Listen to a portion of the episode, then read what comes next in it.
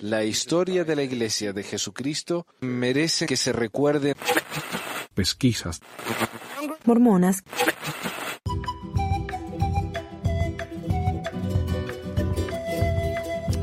Bueno, hola amiguitos, bienvenidos al episodio 181 de Pequeñas Mormonas. Hoy es el 21 de noviembre de 2021 y yo soy Manuel. Primero que nada, quiero agradecer a los nuevos patrones, el instructor de la Juventud TV y a Julio por su extremadamente generosa donación. Gracias a los dos. También quería avisarles que actualicé el sitio web pesmor.com o pesquisamormona.com desde donde pueden acceder al blog o ir directamente a blog.pesmore.com, que no está muy actualizado, no, no pongo mucho ahí, pero hay algo, qué sé yo. Ahí están las instrucciones, por ejemplo, para borrar el nombre de la iglesia y todo eso. Eh, historias personales y toda esa maravilla. Eh, y donde pueden escuchar el programa, en, no en el blog, sino en pesmore.com, y o suscribirse desde ahí a su aplicación de podcast favorita, Google Podcast, Apple Podcast, Spotify, iHeart, iVoox, etc. Ah, pero bueno, empezamos con mensajes. Vamos a tener a un invitado que nos va a contar una experiencia en unos minutos, creo. Mientras tanto, le voy a ir leyendo algunas cosas que tengo acá. Eh, Freddy Ramos dejó un comentario ahí en el canal. Dice: Esperaba un testimonio algo mucho más impactante y revelador con respecto al satanismo mormonismo. O sea, el tipo esperaba algo bien jugoso, ¿no? Que yo dijera que los mormones son muy satanistas. Yo le dije, lo que encontraste fue la realidad. La conexión entre el mormonismo y el satanismo solo existe en la cabeza de algunos evangélicos. Dice, hola Manuel, muy feliz con tu regreso. Me encontré con esta noticia. Y eso es algo que me han compartido varias veces ya. Eh, es un artículo acerca del soaking. ¿Y qué es el soaking, verdad? El soaking a ver, es una práctica de BYU. Dice que es que la práctica, práctica sexual mormona que se subirá en TikTok. Después de que un influencer contara su experiencia, otros usuarios empezaron a compartir información sobre esta práctica que dejó atónitas a millones de personas. Dice, TikTok, bueno, bla, bla, bla. Tomando por sorpresa a una gran parte de la comunidad TikTokera, uno de los últimos videos que generó sensación fue la del ex Molex, una influencer norteamericana y ex miembro de la iglesia mormona que a través de sus contenidos habla muchísimo sobre la comunidad de la cual formaba parte y ahora impresionó a todos con la práctica aparentemente conocida como soaking. ¿Qué es realmente soaking? También conocida como parking, marinating y hasta Talk and Talk se trata ni más ni menos de cuando el hombre penetra a la mujer con su pene y luego, en vez de moverse o empujar, lo deja reposar. De ahí los términos que se usan para definirla, que en español sería remojo, estacionar, marinar y atracar y hablar. atracar y hablar. Eh, o sea, estacionar el auto, parking, atracar. Y marinar es cuando uno pone la carne en, en un tipo de salsa para prepararla, ¿no? Para que tenga saborcito. Dice, supuestamente popularizado en la Universidad Brigham Young, es la respuesta de los jóvenes mormones para sostener la castidad impuesta por la iglesia. ¿Cómo? Juega con un área gris dentro de la que de lo que la institución parece definir como relación sexual, acto que solo debería estar reservado para después del matrimonio, y lo que realmente sucede durante esta práctica en donde los cuerpos no se mueven. Pero esto no queda solo ahí y hay elementos aún más insólitos de este trend. Con tan solo ingresar el tag Jump Humping, vas a encontrar otro juego que parece escapar de las reglas de la comunidad. Conocido como el trío mormón, se trata básicamente de una pareja practicando soaking, mientras que un tercero salta en la cama. Rebuscado sin duda, pero de esta manera el movimiento del cuerpo no es voluntario y en consecuencia sigue sin caer en la estricta definición de lo que significa un encuentro sexual para esta iglesia. No, no, eso es sexo. Eso es sexo y eh, mira, si yo hubiera dicho eso en mi época de mormón, me hubiera sentido horriblemente culpable. Oh, y hay, hay un dibujo, un, porque esto no es nuevo, esto ya desde hace muchísimo tiempo que se sabe, y había una caricatura, un cómic, eh, que dice, a ver si la encuentro. Ah, pucha, no lo veo. Es una, el soaking es una práctica usada por algunos jóvenes mormones para participar en la, en la actividad sexual prematura sin enojar a Dios. Básicamente un tipo eh, soak remoja su pene dentro de una chica sin moverse porque es el movimiento lo que hace que sea un pecado. Esto es efectivamente porque Dios es un T-Rex y su visión está basada en el movimiento. y sí. Bueno, aquí tenemos entonces a Miguel. ¿No escuchas, Miguel? Hola, Manuel, ¿cómo está? Ahí está, muy bien. Sí, buenas tardes. Bien, Manuel, muchas gracias. Aquí contento de, que estés de vuelta. Ah, gracias. Gracias. Miguel me contactó ayer para contarnos una experiencia que tuvo en la iglesia. Eh, no sé, yo le digo que si quieren eh, llamar con comentarios breves o preguntas, me pueden, me pueden mandar al WhatsApp, ahí se los voy a poner, eh, y yo les, les mando el, link para que, nos, para que nos llamen. Pero bueno, ¿de dónde nos está llamando Miguel? Sí, estoy llamando de Chile desde Parral. Parral, Chile, y eso está en el, más o menos en el sur, ¿no? ¿Eso qué misión es? ¿Eso es misión Región. Sí, pero no sé cuál, ya está, ya ha estado muy, muy alejado hace tiempo ya como para ver las misiones. ¿A qué misión corresponde? Está bien. ¿Y qué nos iba a contar a Miguel? Sí, bueno, eh, a ver, tengo una experiencia que yo creo que le puede servir mucho a las personas, eh, porque me he dado cuenta que de pronto en nuestra iglesia se dispone de la gente eh, arbitrariamente, sin, sin consultar ni nada, y de repente y de pronto son, son menores de edad. Y la experiencia que, que tengo es sobre mi familia, ¿cierto? Mi, mi hijo. y lo cual a mí no me pareció eh, la situación, toda la situación que se ha estado presentando. Eh, entonces quería llevarla al foro y comentarla y, ver qué les parece. Resulta que, bueno, a mí, eh, yo, soy miembro de la iglesia hace muchos años, ya tengo 46 años y nací en la iglesia, mis padres pioneros en la iglesia, y hace como tres años, en una conferencia, como que abrí la mente, cuando en una eh, un líder dijo que no leyéramos nada que no nos pasaran, básicamente, o, y que José Smith había sido muerto y por acusaciones falsas. Pero me llamó la atención que nunca hablaban de esas acusaciones. Entonces yo empecé a investigar, a averiguar, llegué a ti, a otras fuentes, me di cuenta de, de, lo que estaba pasando en realidad y abrí mi mente, se abrieron mis ojos, mis oídos y en realidad me decepcioné bastante.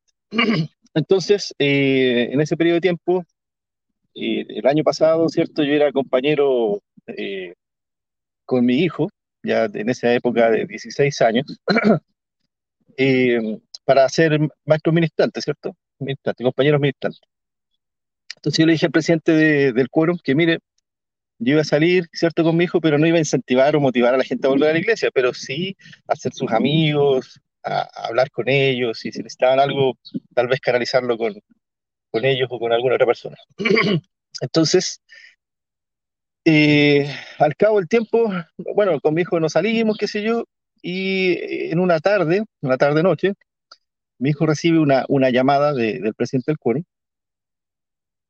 Eh, algo sospeché yo, entonces cuando lo vi conversar, qué sé yo, etcétera, le pregunté luego a mi hijo, bueno, ¿qué, qué pasó? Y me dijo, no, era el presidente del quórum, que me estaba asignando otro compañero para, para hacer eh, las visitas y ser ministrante, etc. Ah, le dije, perfecto, perfecto. ¿Quién es? Y me contó quién era. Bueno, igual era una persona que yo más o menos conocía dentro de la iglesia y que tenía, que, era mi amigo, digamos. Entonces, por ese lado no había mucho problema. Sin embargo, me pareció mal el hecho de que no me consultaran de, del cambio, que no, que no me dijeran nada, si yo estaba de acuerdo o no. Entonces llamé al presidente del quórum y le dije, le, expuse la situación y le dije, sabes que no, no, no estoy muy de acuerdo con que ustedes eh, lleguen y asignen a mi hijo, que es menor de edad, a un adulto, a otro adulto que no es su papá, que no es un pariente, y que lo hagan de manera arbitraria. Ahora, el presidente del quórum fue súper humilde, me pidió disculpas y, y, ahí me preguntó si yo tenía algún problema con la nueva asignación. ¿Ya? O sea, después ya que había pasado la situación. Yo le dije, bueno, por ese lado no, pero sí me gustaría que respetaran y que pensaran que eh, mi hijo, siendo menor de edad, estaba bajo mi responsabilidad, es mi hijo, y yo veía con quién él salía o no salía y qué personas tenían mi confianza o no. Porque puede ser que, no sé, eh, la persona que, que, le asignen no sea de mi confianza o yo sepa algo o, o sea una persona que en realidad no, no cumple. O no, no, Entonces hay muchas variantes y que si le pasa algo a mi hijo, eh, por cualquier cosa que le pueda pasar, eh, nadie va a responder. Entonces yo tengo que hacerme responsable de eso y yo tengo que decir sí o no. ¿Ok? Entonces eh, fue un... le expuse eso, pero también me di cuenta que en muchas ocasiones los líderes de la iglesia actúan como si fueran dueños de tus familias y les importa un comino si tú estás de acuerdo o no, llegan y largan los llamamientos, no, no se preocupan con nada, hay que hacerlo, ¿no? hay que ajustarse, y las familias tienen que ajustarse. Bueno, cuento corto, eh, tampoco esta persona, digamos, el nuevo, el compañero de mi hijo, nunca lo llamó nada, entonces nunca salieron, una pérdida de tiempo en realidad. Y luego, eh, cuando cumplió 17, sí, nunca salió de ninguna parte. O sea, luego, cuando, y ni siquiera llamadas, ni, llamadas virtuales por el tema de la, de la pandemia, nada. Entonces, eh, cuando este año cumplió 17 mi hijo, eh, mi hijo todavía estaba asistiendo a la iglesia, ahora ya no lo hace, eh, decidieron avanzarlo en el sacerdocio, ¿cierto? Con 17 años lo avanzaban y el presidente de la rama lo avanzó sin avisarme, sin invitarme, no le importó nada, lo avanzaron. Luego mi hijo me contó, oye papá, ¿sabes qué? Me, me avanzaron, qué sé yo, al, al sacerdocio por tener 17 años, qué sé yo, etcétera. Yo le dije, bueno, hijo, te, te felicito si es que es lo que tú quieres, etcétera. Igual lo, lo, noté un poco triste. No le quise ahondar mucho más. Pero bueno, eh, después hablando, eh, claro, él quería que yo estuviera ahí. Yo hablé con, con, llamé al presidente de la rama y le dije, ¿sabes qué? Eh, podría haberme avisado, lo saludé con todo respeto y así tal como estoy hablando contigo. no me parece que, que hayas avanzado mi hijo y no me hayas invitado, porque era algo importante para él. Claro. Podrías haber esperado una semana, haberme contado, haberme invitado. Bueno, y la cosa es que me echó la culpa a mí, y me dijo, bueno, pero si tú no, tú, no, tú no, te gusta la iglesia, no venía a la iglesia, le dije, oye, pero si es lo mismo que mi hijo se vaya a graduar desde el cuarto medio, le vayan a dar un premio y no me inviten porque no fui a ninguna reunión pues, del colegio. Entonces, entonces me echó la culpa a mí. Yo dije, no, compadre, sigue siendo mi hijo. Y si eso es algo importante para, para él, eh, si yo estoy de acuerdo o no, yo tengo que apoyarlo. Yo tengo que apoyarlo. Entonces, que lo hayas hecho de esa manera me parece una falta de respeto. Y que nuevamente te das cuenta que para él la familia importante son los miembros de la iglesia o los que están siempre de acuerdo con todo, pero no los, que eh, en realidad nos hemos alejado por ellos mismos y cometen este tipo de, de, falta de respeto y disposición de nuestras familias como ellos quieren. Entonces, eh, me echó la culpa que yo no, no, quería ir y que no me interesaba el, el, el, progreso espiritual de mi hijo. Yo le dije, ¿sabes qué? Sí me interesa mucho. Me interesa mucho el, y me estás cuestionando y tú cometiste el error, no yo. Porque en definitiva es, es, evidente. O sea, tú no puedes hacer algo por el hijo de otra persona y sin avisarle sin decirle nada. Tratando de lavar las manos, claro. Claro. Entonces, bueno, le dije, ¿sabes qué? Déjalo hasta ahí, no entiendes nada, tampoco entiendes el, eh, supuesto evangelio de Jesucristo con respecto a la familia, así que, chao. Así que, bueno, esa fue la, la, experiencia y, y, durante años, ¿cierto? Uno se va dando cuenta que de pronto, claro, usan a tu familia, disponen de tu familia, disponen de tu tiempo y ni te consultan, no, no, no les preocupa, no, no les interesa. ¿Y tu hijo es el único que está activo en la iglesia ahora? Bueno, la verdad es que hoy día no, no vamos ninguno a la iglesia. Oh. Ya como que ya no... Ya, empezamos a aprender, a entender, sí. Y hoy en mm. día eh, estamos bastante alejados. Y, no porque tampoco estamos ofendidos. O sea, obviamente nos ofende con esas cosas que hacen los líderes locales. Eh, pero yo estoy bien con ellos, o sea, yo estoy bien con ellos, no me importa, yo aprendí otras cosas, eh, mi esposa, por ejemplo, igual de repente va o participa, mis hijos también, pero es porque tienen sus actividades, no porque ya crean que es fervientemente la única iglesia, etcétera, etcétera, pero porque hemos tenido ese círculo de amigos ahí, entonces nos gusta porque están los amigos, pero hay que, que nos digan otras cosas, ya no, ya. eh, Claro, sí, porque cuando vos pensás que tenés toda la razón y que lo que estás haciendo es, es para la salvación de la gente y es para el beneficio, a veces las cosas que vas a hacer no son tan apropiadas simplemente porque querés a- ayudar, entre comillas, ¿no? Querés ayudar a la gente, entonces por ahí a la fuerza te metes en la familia de la gente, pero sí que, que desubicado, por favor. Ah, Así es, pues, así es. Pero bueno, yo fui misionero y todo, y recuerdo que lo primero que a nosotros nos enseñaban era que había que respetar a, a los padres de la casa, al papá y a la mamá, y si no estaba la mamá, no, o sea, el papá, no, uno no podía entrar a la casa ni, ni hablar con la familia. Entonces, esa regla como que se olvida un poquito pa- después, parece. Eh, Ujú. el padre de la casa, y al final crean divisiones, crean divisiones, y sí, y lo quieran o no, lo quieran o no.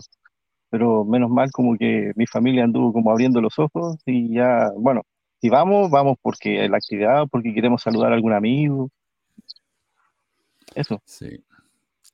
Sí, sí, ah, qué lamentable eso, ¿no? Como, eh, mira, la, la iglesia dicen que ellos unen a las familias, que es la única iglesia que, que ayuda a que la gente esté junta para siempre, pero en realidad todas las iglesias creen eso. La diferencia con la mormona es que te pone condiciones para estar juntos como familia.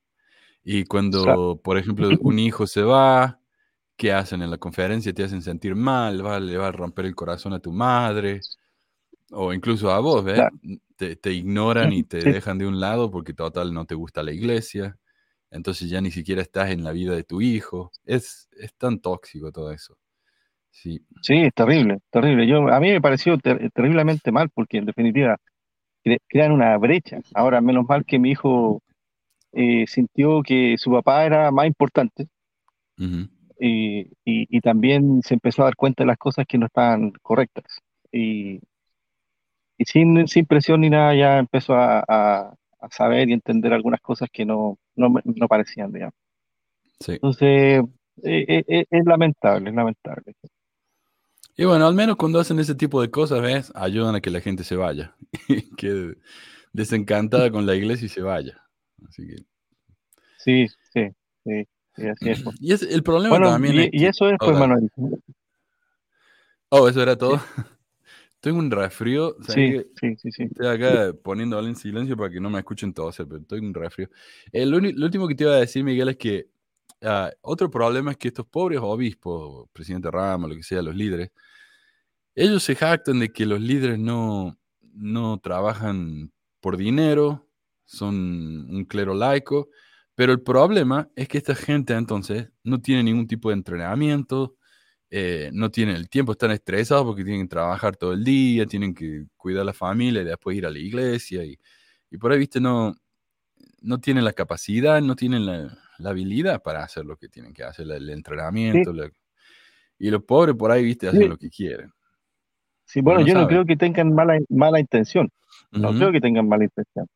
Yo creo que están tratando de orar de acuerdo a lo que, a lo que sienten nomás, a lo que piensan. Y a veces, como tú dices, en base a ese deseo que ellos tienen, pasan a llevar eh, a las personas, eh, queriendo o, o sin quererlo, pero tienen que detenerse un poquito a pensar que no son dueños de las personas Así es. y las personas son libres de hacer lo que, lo que quieran.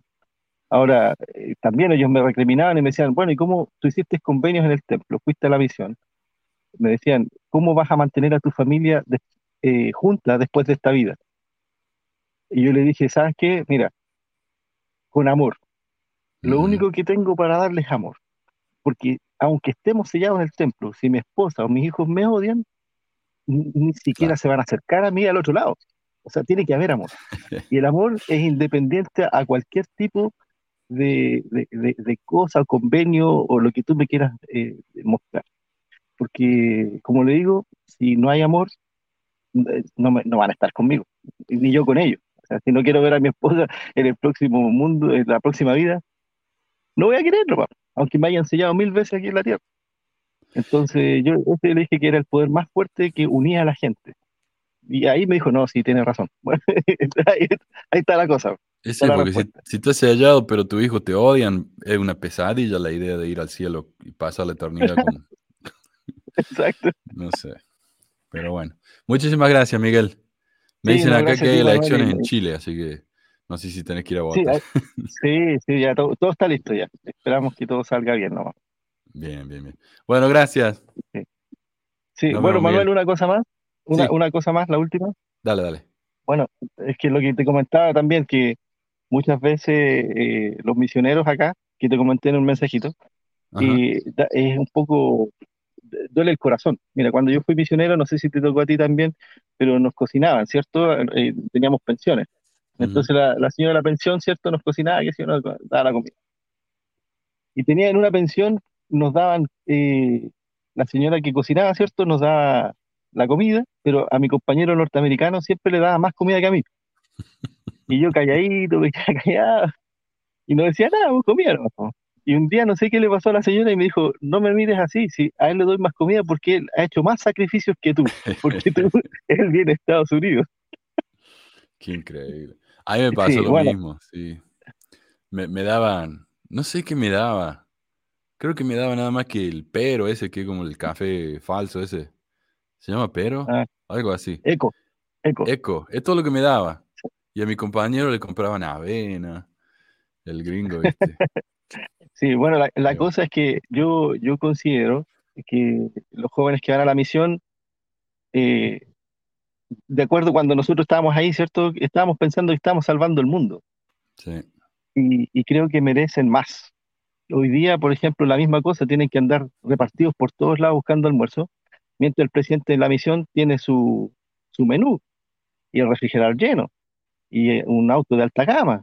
Entonces, si Sí. van a ir a la misión, bueno, nivelenlo. O sea, que sea desparejo para todos. O sea, no puede ser posible que el presidente de la misión tenga todos los privilegios y los pobres chicos anden con hambre, con el refrigerador Exacto. pelado. Entonces, no, no, no, no creo que sea, no creo que esté bien, no creo que esté bien. no. No, no, no. Yo, mira, yo tuve dos años de dolor de estómago porque comía nada más que papas y arroz. Era, era duro, sí. Y no tenía Sí. un peso para comprar nada mejor que eso. Y me acuerdo que fuimos al almacén de un, de un miembro del barrio y lo único que nos alcanzaba eran unos chocolatitos bien baratos, ¿viste? Y estábamos Sí. hablando de cómo vino, creo que fue Holland. ¿Fue Holland o Ballard el que fue presidente de área? Yo no me acuerdo. Uno de esos dos. Creo que Antes fue que- Holland. Que fue Holland. Antes de que fuera presidente, fue a visitar y se quedó en un resort, en uno de esos tiempos compartidos, en un hotel de lujo, ¿viste? Y el tipo decía, mire, él podría haberse quedado en la, en la casa de algún miembro y ustedes acá tienen que comprar chocolatitos de, de lo más barato. Sí, claro. Pero, ajá, tiene razón. Sí. Bueno, Bueno, Manuel, Muy- esos eran mis comentarios, ¿ah? gracias, Y que Miguel. ojalá que a los chiquillos que anden, anden por ahí igual, o sea, que ojalá que la, la iglesia se ponga la mano en el corazón y les den buena comida nomás, igual que a los presidentes de misión, o a los sí. asistentes. Sí. Bueno, muchas gracias. Nos vemos pronto. ¿ah? Que esté bien, Manuel. Chao. Dale, adiós. Bueno, y estoy viendo qué hacemos acá. A ver, tengo un comentario de Sandra. Dice, Manu, la semana pasada llamaron a mi marido para tratar de convencerlo de volver a la iglesia. El presidente Rama le dijo que no hacía falta pagar el diezmo. Sin embargo, nos hicieron la vida imposible cuando no pudimos darlo. Dice Alexander, dice Manuel, salud, gracias por todo lo que haces en tu programa. Veo tus videos casi cada día. Saludos de Córdoba, te hacemos el aguante full desde acá. Orgullo que seas un vecino nuestro. Gracias. ¿Qué más? A ver. Bueno, después vamos a leer los comentarios. Pero quería compartir otro mensaje que me mandaron. Dice, ¿qué tal Manuel? Fíjate que hace un tiempo te quería consultar un dato histórico. Cuando estaba pequeño e iba a la iglesia, me contaban una historia sobre los pioneros que se habían asentado en un lugar y una plaga de langostas les comía los cultivos y no recuerdo bien qué pasó, pero a raíz de eso se estableció una especie de celebración de verde y oro. Si tienes algún dato, te agradeceré. Esto es del sitio de la iglesia. Gaviotas, grillos y gaviotas. Los primeros santos los últimos días que llegaron al valle del lago Salado en el verano de 1847 comenzaron inmediatamente a preparar el árido terreno para poder cosechar en la primavera. Ese invierno había habido una grave escasez de alimentos, por lo que los santos esperaban con gran ansiedad sus cosechas en la primavera. Conforme avanzaba la primavera, los cultivos crecían en tamaño y verdor y los graneros anticipaban una cosecha eh, rica. Lamentablemente, para fines de mayo de 1848 descendió una plaga de grillos sobre los campos que amenazaba con acabar con la mayor parte del suministro de alimentos de los pioneros. Eh, ups. Durante un mes, los santos lucharon contra los grillos en lo que algunos llamaron la guerra contra los grillos de 1848. Durante el verano la situación se iba volviendo más desesperada. Los granjeros observaron cómo los grillos devoraban hectáreas enteras de granos y hortalizas. A principios de junio llegaron grandes bandadas de gaviotas desde California y barrieron el valle, devorando a los grillos. Aun cuando la plaga de grillos duró unas pocas semanas más, las gaviotas lograron consumir lo suficiente como para mitigar el daño. Esto es un, lo que se considera en la iglesia como un gran milagro, porque, claro, los, los grillos le estaban comiendo todo, le estaban destruyendo todo, y de repente vienen gaviotas en el desierto. Eh, se comieron a los grillos, y esto es lo que dice, comían a los grillos, iban, regurgitaban, imagino que vomitaban, y venían y comían más grillos. O sea, obviamente eso es un milagro. Eh, bueno, y me acuerdo que mi mamá también cuando nos mudamos acá, eh, veíamos gaviotas y no lo podíamos creer. Nosotros decíamos, las gaviotas son del mar, no del desierto. Pero bueno, buscando sobre esto, según el mismo sitio de LDS Living, que es la revista del Desert Book, ¿no? la, la librería con fines de lucro de la iglesia, dice, un pionero llamado John Smith escribió que los pájaros aparecían todos los días durante unas tres semanas. Debe haber habido miles de ellos. Su llegada fue como una gran nube, escribió Smith. Cuando pasaron entre nosotros y el sol, una sombra cubrió el campo pude ver gaviotas pasándose a más de una milla a nuestro alrededor. Claro, la, enormidad de gaviotas eran más grandes que las nubes, ¿no? Los pioneros se maravillaron al encontrar trozos de grillos vomitados, mientras las gaviotas se atiborraban, bebían agua, regurgitaban y, continuaban alimentándose, escribió Hartley. Menos de cinco meses después, la historia comenzó a alcanzar proporciones épicas. Claro, se hizo más grande. Henry Bigler, miembro del batallón mormón, escribió sobre la guerra de cricket. Oh, la guerra del cricket, de, de, de los grillos, perdón. Toda la faz de la tierra, según me dijeron, estaba literalmente cubierta de grandes grillos negros que los granjeros les pareció que se comerían y destruirían por completo sus cosechas si no hubiera sido por las gaviotas que venían en grandes bandadas y devoraban los grillos. Me han dicho que las gaviotas se daban un festín con los grillos. Bueno, y todo eso, ¿no? La primera referencia registrada a un milagro se produjo en la Conferencia General en septiembre de 1853 por el apóstol Orson Hyde, quien dijo que las gaviotas habían sido agentes preparados por las manos de la providencia, escribió Harley. Sin embargo, para, sorpresa de Harley, el historiador este, quienes escriben la invasión de los grillos en sus diarios e historias de vida no mencionan a las gaviotas.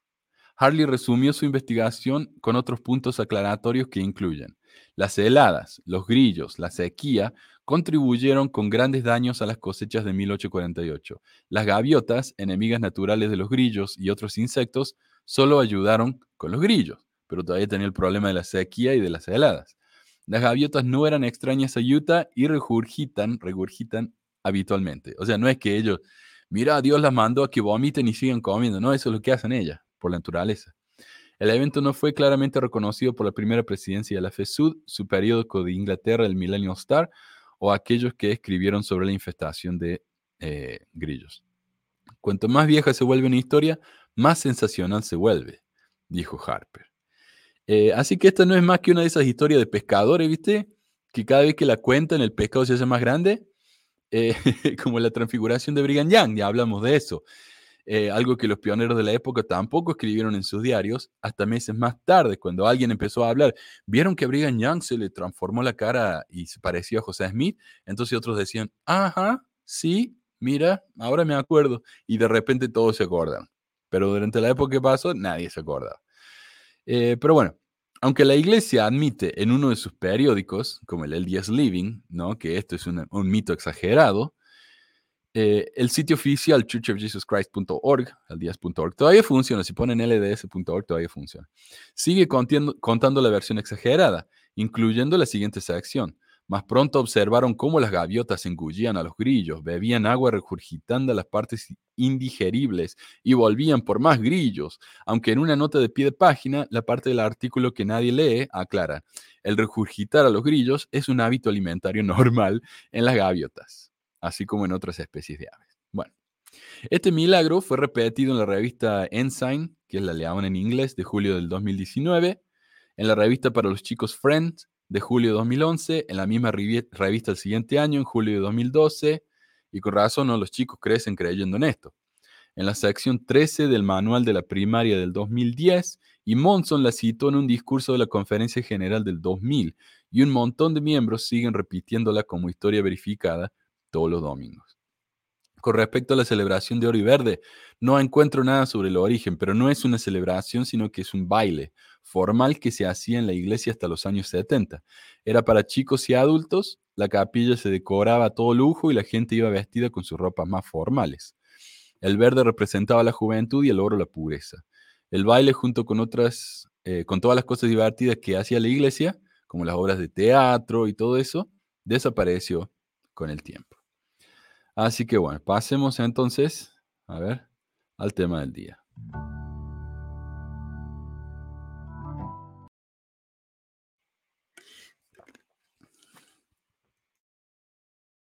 Y como les digo, estoy con un resfrío, así que tengo miedo que en cualquier momento voy a empezar todo así con todo. Mira, acá encontré en el sitio este By Common Consent, que es un blog de mormones y ex mormones, de mormones que están en el medio, una lección sobre el racismo en la iglesia. Una lección honesta, le digo yo, porque habla de, de los problemas en la historia que por lo general no les gusta hablar. Y está estructurada como si fuera una, una lección del manual de la escuela dominical, así que me encanta. Bueno, en la introducción dice himno de apertura, yo trato de ser como Cristo. Objetivo, enseñar a los miembros cómo usar la pacífica doctrina de Cristo para enfrentar situaciones concretas de racismo en sus vidas diarias. Y yo quiero aclarar, eh, para mí es tristísimo que el racismo en estos días se haya convertido en un tema político. Para mí es un tema de moral. Ser racista es simplemente inmoral, pero para muchos es política. Y ya vamos a ver a qué me refiero. Así que si, si están en contra de que los negros y los latinos en Estados Unidos tengan igualdad y todo eso, no les va a gustar el programa. Les advierto nomás. Dice, pregunta de apertura para la discusión. Esto es lo que pregunta uno en la clase, ¿no? ¿Cuáles son algunos ejemplos de ocasiones en las que se encontró con una situación cotidiana difícil y tuvo que lidiar con una decisión sobre cómo poner en práctica sus creencias. Respuestas de, de muestra o respuestas anticipadas. Observancia del día de reposo. Negarse a asistir a una actividad y sugerir alternativas. Claro, ¿qué cosas ustedes se encuentran en la vida diaria que, les, que les son difíciles, pero tienen que demostrar su, eh, su fe en la iglesia? Bueno, observar el día de reposo, observar la palabra de sabiduría, eh, pagar el diezmo, elegir donar el 10% tan pronto como llegue el cheque de pago, en lugar de esperar hasta el fin del año, cuando es mucho más difícil ponerse al día. Entonces el maestro dice, grandes ejemplos. Una de las razones por las que nos reunimos como comunidad religiosa es para discutir cómo responder con fe a la multitud de dilemas hipotéticos y reales que todos enfrentamos todos los días. Hablar a través de ejemplos específicos nos ayuda a aplicar todas las escrituras a nosotros mismos para nuestro provecho e instrucción Ahí está. Puente a la discusión principal. Hoy vamos a discutir y practicar cómo responder a un mal pernicioso y omnipresente en nuestras comunidades, el racismo, particularmente el nacionalismo blanco. Y el nacionalismo blanco, bueno, es un problema que tenemos acá en Estados Unidos, pero racismo, honestamente, hay en todas partes. Yo, a mí me dicen, mira, Estados Unidos es el país más racista del mundo. ¿En serio? ¿En serio? Porque yo lo veo lo que está pasando, por ejemplo, en Escandinavia, lo que está pasando en, Francia con los, musulmanes, lo que está pasando en España con los latinos y los musulmanes. Yo no veo que Estados Unidos sea peor que eso, lo siento. Eh, pero ¿qué es el nacionalismo blanco? Ya que habla acá de eso. Dice, analistas describen el nacionalismo blanco como algo que se solapa con el supremacismo blanco y el separatismo blanco. El nacionalismo blanco se describe a veces como un eufemismo o un subconjunto del supremacismo blanco. El separatismo blanco es una búsqueda de un Estado solo para blancos, mientras que el supremacismo es la creencia de que los blancos son superiores a los no blancos y deben dominarlos. Tomando ideas del darwinismo social y el nazismo, los nacionalistas blancos suelen evitar usar el término supremacía porque tiene connotaciones negativas. El marketing. Esto se puede ver en los comentarios anti-inmigrantes de grupos de ultraderecha. Por ejemplo, Trump dijo que los latinos somos todos violadores y que uno que otro somos buena gente, pidiendo que México pagara por un muro para que los mexicanos no pudieran entrar a este país. Pero eso no es original de Trump. Muchísima gente dice cosas como esa. Y no es solo cuestión de separatismo, es una cuestión de deshumanización. A los árabes en Europa los tratan como ciudadanos de segunda clase porque dice que son todos terroristas. Y mira, curiosamente el viernes eh, estaba escuchando un programa sobre Anders Breivik, un noruego de ultraderecha que en el 2011 cometió un acto de terrorismo asesinando a ocho personas. Ocho, oh, perdón, 80 personas. 80 personas. Porque tenía miedo de que los musulmanes se le iban a meter al país y cometieran actos de terrorismo. O sea, él fue y mató un montón de gente porque no quería que los musulmanes, musulmanes vinieran y mataran gente. Incluso en Estados Unidos, según el FBI, el 65% de los actos terroristas son cometidos por blancos y el 13% por musulmanes. Los latinos, 2%. Pero bueno, según el viejo naranja, los latinos de Estados Unidos somos todos violadores, narcotraficantes, venimos de países que son pozos de mierda.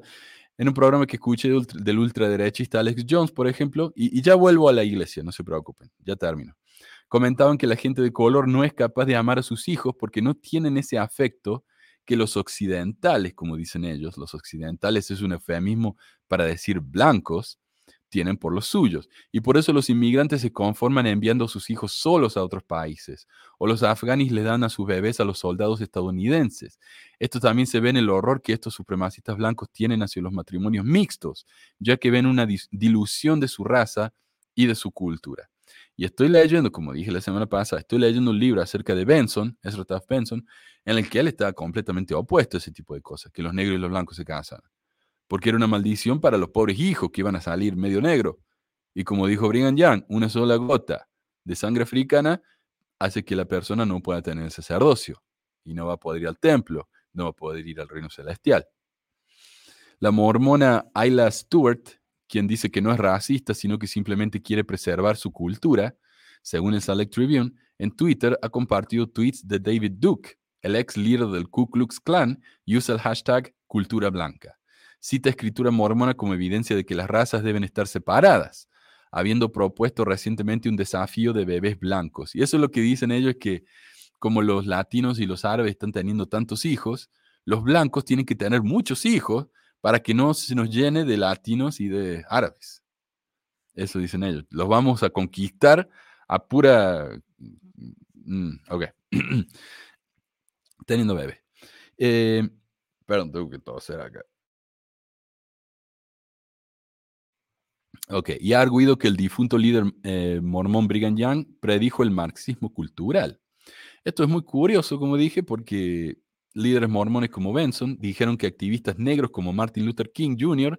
eran instrumentos marxistas para infiltrarse en el país. Esto es algo que se viene diciendo hace más de 60 años. Eh, entonces no es que ellos estaban en contra, la iglesia estaba en contra de darle los derechos a los negros. No, no, no, no. Es que los negros estaban siendo usados por los comunistas y ellos estaban muy en contra de los comunistas. ¿Por qué? Porque los comunistas son ateos y nos van a mandar a todos al infierno. ¿Sí? Bueno, Ahora que los negros han tenido el derecho, por, al menos en papel, los mismos derechos civiles que los blancos por décadas, vemos que la profecía de este profeta hoy no se cumplió. A ver. También en la iglesia tenemos el ejemplo de José Smith, quien pidió que los esclavos fueran liberados y enviados a África. Cuando él, se postuló para presidente, dijo eso. Yo quiero, y, los mormones se la, se la pasan diciendo, José Smith era un, eh, ¿cómo se dice? De los que quieren liberar a los negros, a los, a los esclavos, abolicionista.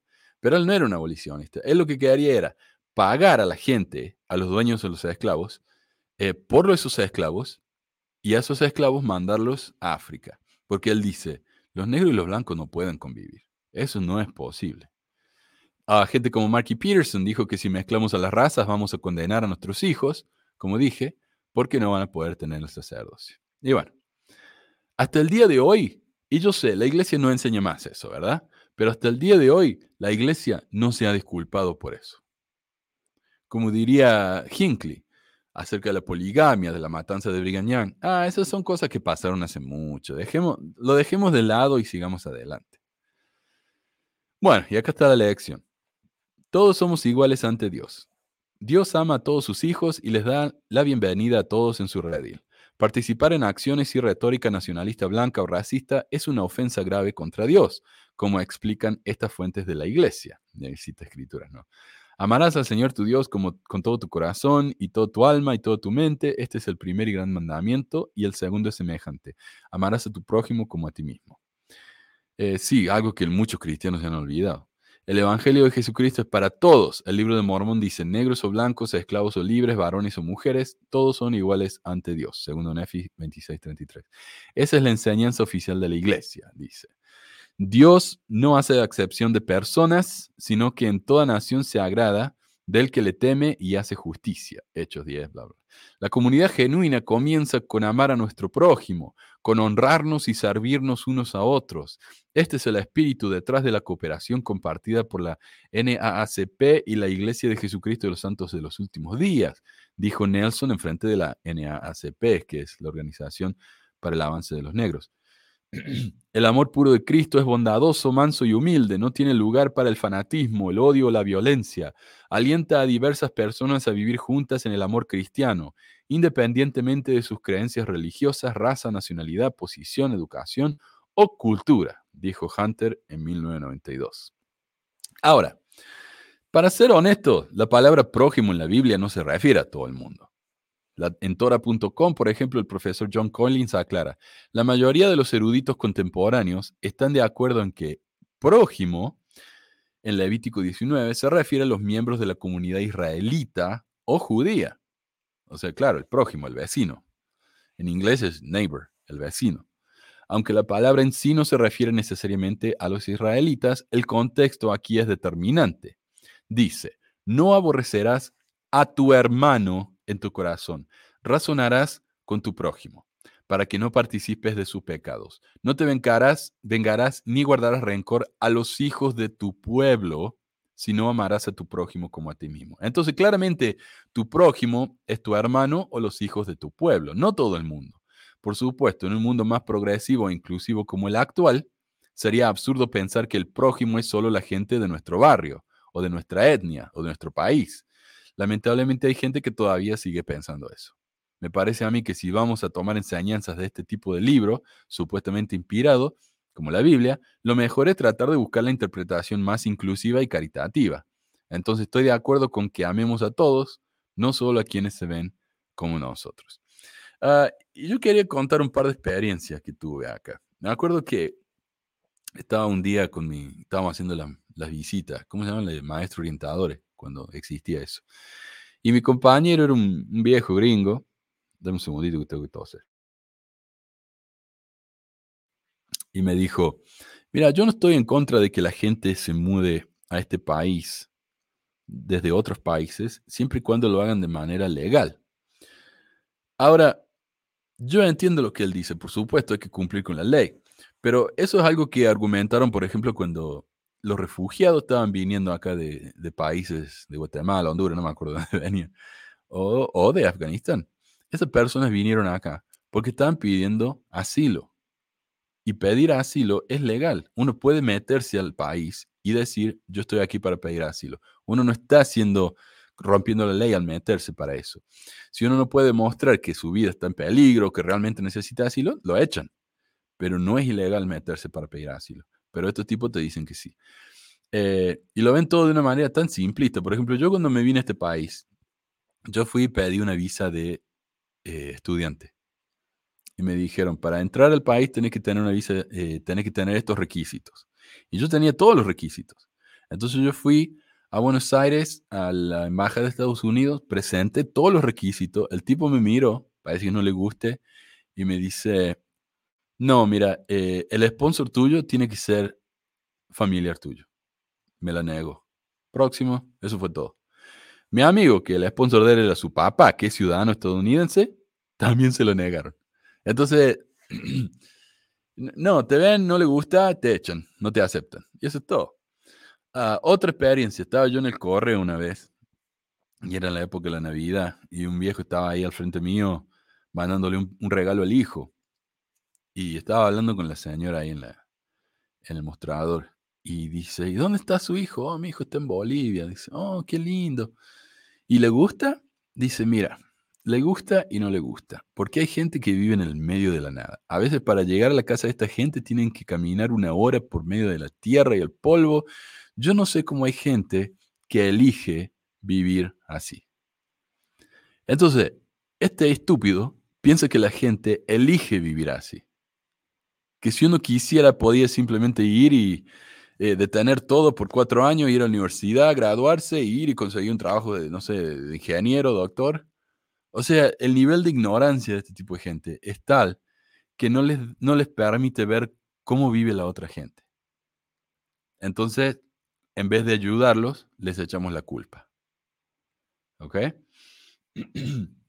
Dice, bueno, continuemos. A ver dónde estaba. El racismo es un pecado grave contra, contra, Cristo, dice la lección.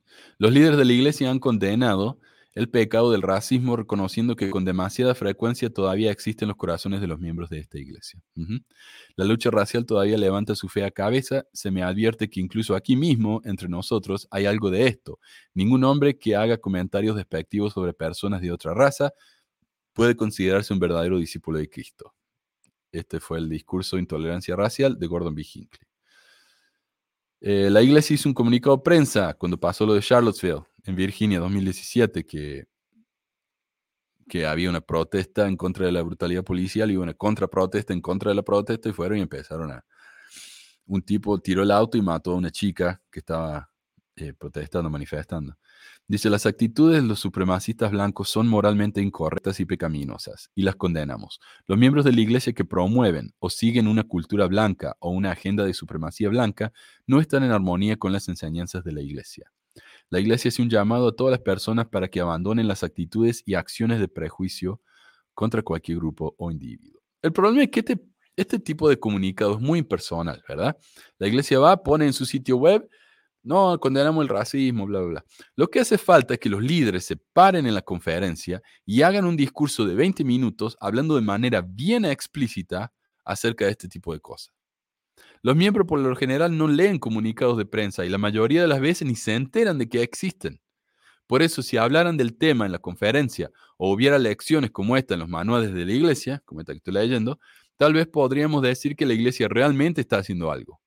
Otra cosa, a veces la iglesia ha creado un animal que no puede controlar. Por ejemplo, a causa de las enseñanzas ultraderechistas de gente como Benson y Skousen, hoy hay miembros que son tan conservadores y sospechosos de las noticias y de la ciencia que algunos han publicado fotos de sus recomendaciones del templo rotas cuando Nelson publicó una foto poniéndose la vacuna. Esa fue la reacción. La gente en lugar de decir, mira vos, el profeta hizo esto, tal vez hay que seguir. No, rompieron la, recomendación, sacaron foto y lo pusieron en su Facebook. Eh, entonces, claro, se les ha salido, han perdido el control, se les ha salido de las manos esto. Eh, bueno, discusión, enfrentando el racismo diario. Las enseñanzas de la iglesia son claras en cuanto a que Dios ama a todos y que el racismo es un pecado. Y sin embargo estoy seguro de que todos hemos escuchado comentarios racistas de personas que conocemos. Lamentablemente es probable que incluso hayamos escuchado esos comentarios en la iglesia o de miembros de la iglesia. Sí. El papá de... Ok, a ver, voy a explicar. El hermano de mi esposa, mi cuñado, está casado con una chica. El papá de esa chica, un día estábamos hablando en, en una fiesta, un cumpleaños, no sé qué, y dijo, ¿sabes que los japoneses, no me gustan los japoneses porque son los judíos del oriente? y la chica esta dice, Perdón, mi papá es un racista. Increíble. Y estos son miembros fieles de la iglesia. ¿eh? Dice, a veces nuestros correligionarios incluso hacen referencias a las escrituras o a declaraciones históricas para justificar sus actitudes racistas. Exacto. Cuando vemos que eso suceda, debemos estar siempre preparados para presentar defensa, para defender la verdad y la justicia, corrigiéndolos si ignoramos el racismo, se agravará. Eh, las siguientes son declaraciones comunes e inaceptables hechas en nuestras comunidades. Discutamos juntos cómo corregirlas eficazmente. La escritura y la historia de la iglesia no deben usarse para justificar el racismo. Declaraciones inapropiadas. Y esto es donde la iglesia se mete en un problema tremendo, porque están tratando de, condenar el racismo, pero su propia historia eh, justifica el racismo, justifica la esclavitud. Entonces, ¿qué hacen? Tienen que ignorar lo que, claro, como dijo Benson, lo que dice el profeta actual es más importante de lo que dice el profeta muerto. Lo que dice el profeta vivo es más importante de lo que dice el profeta muerto. Entonces, claro, tiene la revelación continua. Pueden tirar abajo del autobús a los profetas viejos y salir con, con algo nuevo. Si algo les da vergüenza del pasado, ah, no es ser opiniones de hombres. El problema es que ellos tienen opiniones basadas en las escrituras. Por ejemplo, la piel oscura es parte de la maldición de Caín por asesinar a su hermano Abel o la maldición que Dios puso sobre las lamanitas por su injusticia. ¿De dónde viene eso? Del libro de Abraham. Abraham o Moisés. De uno de los dos. Los negros eran menos valientes en la preexistencia antes de venir a la tierra. Bueno, eso viene de los discursos de los profetas, ¿no? Dios permitió a los antiguos israelitas expulsar a extranjeros que no fueran de su raza, religión y cultura, así que nosotros también podemos. Ahí está, Dios mismo hizo eso. A mí me dicen, ah, sí, la iglesia no permitió eh, que los negros tuvieran sacerdocio. Si eso es racista, quiere decir que Dios también era racista cuando no permitió que los cananeos o no sé quién tuvieran sacerdocio. Sí, es racista. Sí. Entonces, claro, eh, es muy conveniente que tratemos de ignorar el Antiguo Testamento y nos enfoquemos en el Nuevo. Porque, claro, nos da vergüenza. La piel blanca es un signo del favor de Dios. ¿De dónde viene eso? Del libro de Mormón. Correcciones propuestas. Hoy la iglesia rechaza las teorías enseñadas en el pasado de que la piel negra es un signo de desagrado o maldición divina, o que refleja acciones injustas en una vida preterrena que los matrimonios mixtos son un pecado o que los negros o las personas de cualquier otra raza o etnia son inferiores a cualquier otra persona. Los líderes de la iglesia de hoy condenan inequívocamente todo racismo pasado y presente en cualquier forma. Ahora, ¿dónde dijo esto la iglesia? ¿En algún discurso en la conferencia del domingo de la mañana, que es el que más miran? ¿Lo dijo en un manual de instrucciones para la escuela dominical? No, lo dijo en el ensayo Raza y Sacerdocio, el cual es virtualmente imposible de encontrar en el sitio de la iglesia. Perdón. Invitamos a todos a orar a Dios para que la gente de esta tierra escuche el llamado divino de abandonar las actitudes de prejuicio contra cualquier grupo e hijos de hijos de Dios. Los prejuicios y el odio y la discriminación se aprenden. Por lo tanto, hacemos un llamado a los padres, familiares y maestros para que sean la primera línea de defensa. Esto es de Nelson, 2020. Declaraciones inapropiadas. Los inmigrantes y refugiados que no aprenden nuestro idioma o no se asimilan a nuestra cultura deben regresar al lugar de donde vinieron. Esto es algo que dicen muchos los Desnats, ¿no? los Deseret, eh, nacionalistas de Deseret, los nacionalistas mormones. Eh, ellos dicen, por ejemplo, yo compartía acá ¿no? de varios de los tweets de ellos, decían, mira, el otro día me, sentí tan triste porque fui al súper y estaban hablando todo en español en mi país. Claro, que, que tremendo, ¿no? Que hagan eso. Eh, corrección. El programa de refugiados Fui Forastero de la Iglesia nos insta a mostrar compasión a todos los que busquen refugio porque sus hogares se han vuelto inestables debido a la violencia, la guerra, los desastres naturales o la persecución religiosa. Declaraciones inapropiadas. Black Lives Matter es un grupo de odio. All Lives Matter o todas las vidas son importantes. Corrección, los líderes de la iglesia han reconocido que las vidas de los negros son importantes y que los santos de los últimos días deben trabajar para erradicar los legados de la esclavitud. Todas las personas son hijos de Dios que merecen amor, seguridad y respeto. Como parte del cuerpo de Cristo, se nos enseña que si un miembro padece, todos los miembros se duelen con él y que debemos llorar con los que lloran.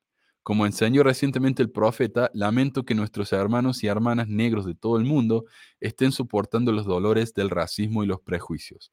Hoy hago un llamado a nuestros miembros de todas partes que abandonen sus actitudes y acciones discriminadoras, dijo Nelson. Una forma en que nosotros, como santos los últimos días, podemos llorar juntos es unirnos para erradicar el racismo. La impactante muerte de George Floyd causada por la policía en Minnesota en mayo pasado fue sin duda el detonante de estas protestas a nivel nacional, cuyo impulso se llevó adelante bajo el mensaje de Black Lives Matter. Por supuesto que las vidas de los negros importan. Esta es una verdad eterna que todas las personas razonables deberían apoyar, dijo Dallin Oaks en 2020. Ahora, ¿por qué es inapropiado decir todas las vidas cuentan? Cuando alguien dice Ah, todas las, negras, vidas negras cuentan y todos dicen, ah, todas las vidas cuentan. Porque al decir Black Lives Matter, no estamos diciendo que las otras vidas no importan. Nadie dice eso. Sino que las de los negros importan tanto como las demás. Eso es todo. Al responder con All Lives Matter o todas las vidas importan, estamos cortando el diálogo de raíz. poniendo el sufrimiento de grupos privilegiados en el mismo nivel que otros grupos que están siendo oprimidos. Y los que dicen que los negros y latinos, por ejemplo, tienen los mismos privilegios y oportunidades que los blancos, no tienen ni idea de lo que están hablando. Todo lo que tienen que hacer es ver la manera desproporcionada en que los negros son encarcelados por los mismos crímenes cometidos por los blancos, pero quienes por lo general reciben más segundas oportunidades. Mira lo que pasó ahora. El chico este Mark, algo así, Ringhouse, no sé qué, mató a dos manifestantes de Black Lives Matter y hirió a uno. Dice él, no, yo fui 18 años, 17 años tenía esa época. Yo soy un estudiante de enfermería, yo fui para ayudar, pero él fue a ayudar con un rifle semiautomático. Y por supuesto, en cuanto se le presentó el primer problema que él vio como una amenaza, fue y mató a, mató a dos. Y el tipo fue, le hicieron el juicio y que dijo, la corte dijo, no, mira, no tenemos evidencia de que esto haya sido eh, asesinato, esto fue defensa propia. Y una maestra acá, que es maestra suplente, por suerte no está acá todos los días, fanática, ultraderechista, dice, ah, y ahora la gente chiquita, la gentecita, va a salir a protestar. O sea, los que están siendo asesinados y ven que no se hace justicia, van a salir a protestar, esos son gentecitas, ¿no? En el campo laboral, estudios han demostrado que dos personas con exactamente las mismas calificaciones no van a tener la misma oportunidad si una de esas personas tiene un nombre étnico. Un Chad siempre va a ser elegido por encima de un Pedro o, una Yanicua. Cuando la gente viene a decirnos que en Bolivia los pobres blancos son discriminados por los indígenas, pobres blancos, los indígenas son racistas inversos. Muestran una profunda ignorancia de lo que es el racismo, una práctica destinada a mantener a los menos privilegiados incluso menos privilegiados, a pisar a la cabeza para que se hundan más en el barro. Un indígena boliviano no tiene ningún poder encima de un blanco que ha crecido en una familia con más oportunidades, por lo que ese tipo de comentario es simplemente racista e ignorante. Bueno, antes de seguir, a ver, voy a leer un par de comentarios, a ver qué pasa acá. Ah, dice... A ver, César dice, ¿cómo molesto con esto? Me duele cómo los miembros priorizan el diezmo sobre la comida de los misioneros. Dejar plantados a dos jóvenes con hambre me parece inhumano. La iglesia tiene tantos miles de millones, miles de millones, que fácilmente podrían darle una vida decente a los pobres misioneros que están trabajando gratis. Eh, sí, y los, dice Nicolás, sí, las esposas del presidente de misión ni para llamar y saber de los elders. Eh, claro, bueno, hay muchos misioneros en la misión, pero yo me acuerdo que una vez cuando me enfermé terriblemente, eh, estaba con un resfrío que no me podía parar de la cama. La, la esposa del presidente me dio un, una, no sé, un tipo de aspirina, no sé qué miércoles era, que me hacía dormir. Y salimos a trabajar de todo modo, porque uno no se puede tomar el día libre, y mi compañero me empezó a gritar cuando yo me dormía en las, en las charlas. Así, ¿no? A ver. Para eso es la administración de su misión. Y en mi misión todos los gordos vestidos con ropa fina. a ver, saludos desde Honduras, dice Douglas. El diezmo no es un mandamiento. bueno. Dice Man, Manu, pregunta, si alguien sabe sobre el grupo Gang, llamado La Familia en Bolivia, que son un grupo de misioneros que hacen de las suyas con muchachas indígenas de allá. he escuchado eso en comentarios, pero la verdad que no sé de qué se trata. A ver si, si nos avisan. Ah. Bueno, continuo. Declaraciones inapropiadas. Todas las afirmaciones que menosprecian a las personas de bajos ingresos y que se usan de manera desproporcionada contra las personas de color. Estos incluyen declaraciones de que la construcción de viviendas multifamiliares o para personas de bajos ingresos o que se, establece, que se establezca una organización sin fines de lucro que eh, ofrezca alimentos y servicios de refugio para personas sin vivienda, van a destruir a nuestro barrio. Y acá siempre pasa eso. Acá constantemente. Bueno, acá en Ogden tenemos un hogar para desamparados, donde la gente que no tiene casa van y pueden pasar un par de noches, les dan de comer. Pero está en un área industrial, no hay casas alrededor. Y si alguien, por ejemplo, en, Salt Lake pasó varias veces, querían construir una iglesia o algo, quiere construir una casa para desamparados para ayudar a esta gente en Salt Lake, porque en Salt Lake hay una cantidad enorme de gente que vive en la calle. En el país de, de Sion, o sea, en el, en el estado de Sion, no sé cómo puede existir eso, ¿no? Pero está. Eh, cada vez que alguien quiere ir y construir un hogar para desamparados, la gente les dice que no, que no, porque les van a arruinar el barrio. Van a venir esos, esos asquerosos y van a arruinar nuestro barrio que está, es tan lindo y pristino, ¿no? Muy común eso. Declaraciones de que las personas de bajos recursos son reinas del bienestar o basura que necesita conseguir un trabajo y aprender a, a ser autosuficientes. Recuérdese la declaración de Falabella a la gente de Venezuela en medio de la pandemia.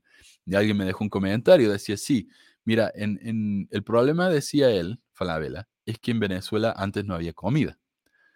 Entonces la iglesia se empezó a importar comida al país y darle a sus miembros. Pero luego hay comida en los supermercados. Entonces la iglesia ya no tiene que ayudar más. El problema, me decía este hombre, es que a menos que uno sea político o de una clase muy alta, el sueldo que recibe, incluso si es doctor o lo que sea, no le va a alcanzar para, para, para sobrevivir y pasar el mes. Entonces me parece increíble que la iglesia tenga la desfachate de ir y decir eso. Dice, declaraciones de que las personas pobres no merecen comida, refugio ni atención médica por cualquier motivo porque deberían obtenerlo por medio de su trabajo, sin importar si la persona siquiera puede trabajar.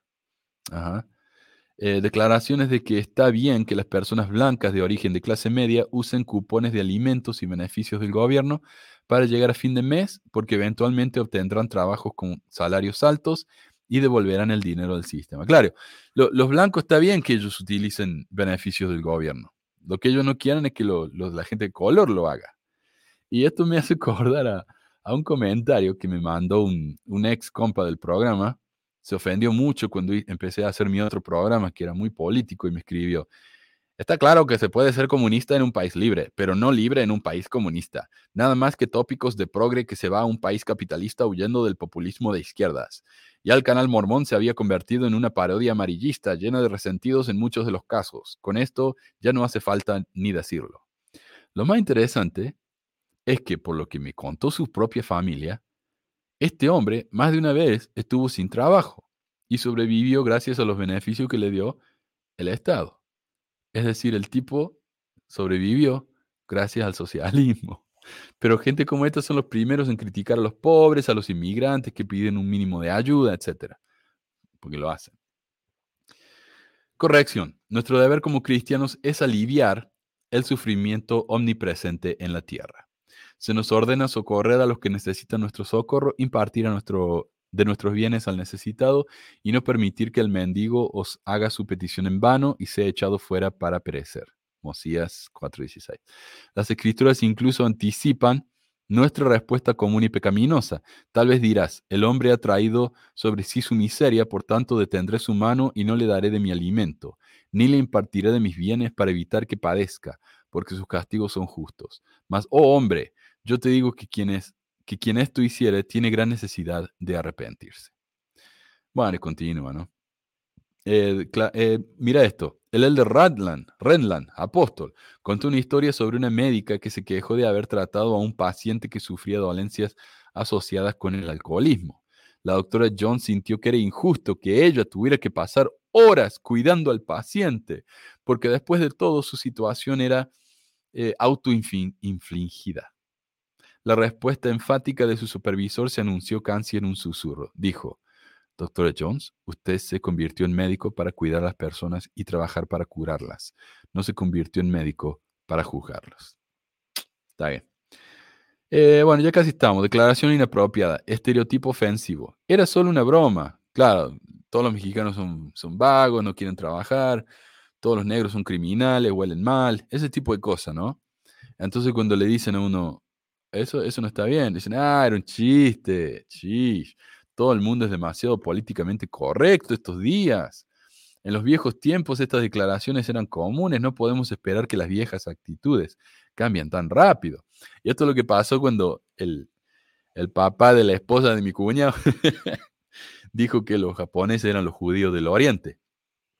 Eh, mi suegra entonces dijo, ¿y qué? Todos hablábamos así en esa época.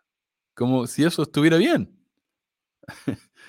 Eh, eh, corrección, el estereotipo ofensivo estaba mal entonces y sigue estando mal ahora. Cuando aprendes cómo hacer las cosas mejor, hazlo mejor. El Evangelio de Jesucristo se trata de aprender siempre, arrepentirse siempre y perseverar hasta el fin. Él te ha declarado lo que es bueno y te pide Jehová de ti, solamente hacer justicia y amar la misericordia y que andes humildemente ante tu Dios. El prejuicio pasado no es excusa para el actual. Particularmente cuando los líderes de esta iglesia, los cristianos a lo largo de los siglos y el mismo Jesucristo han criticado los males del racismo y los prejuicios culturales. Bueno, uh, conclusión. Como miembros de la Iglesia de Jesucristo de los Santos de los Últimos Días, se nos ha pedido que dediquemos la misma energía a erradicar el racismo que a los demás pecados perniciosos del mundo. Sigamos adelante con un compromiso renovado de predicar el Evangelio pacífico del amor universal de Cristo. Así que bueno. Eh, muchas gracias. Entonces, todo eso es todo lo que tengo. Ah, lo único que sí, si hay alguien que me escucha y que le gustaría participar, tal vez con comentarios, no siquiera tienen que preparar nada, simplemente estar ahí para hacer comentarios, porque por ahí necesito leer algo acá o responderle algo y no puedo porque estoy ahí haciéndolo todo yo solo. Así que estaría bueno. Eh, si me pudieran hacer esto y leyendo ahora los comentarios, no puedo porque estoy hablando. Pero bueno, eh, gracias a todos. Entonces, mira, tenemos 112 personas conectadas. Pensé que se me iban a ir todos cuando empecé a hablar del, racismo y todo eso. Pero bueno, gracias por, por, aguantarme acá. Y avísenme si les gustaría, como lo que hizo Meli el otro día, ¿no? Así, venir y, y compartir sus experiencias, sus opiniones, estaría lindo. Así que bueno, gracias a todos y nos estamos viendo la semana que viene. Adiós.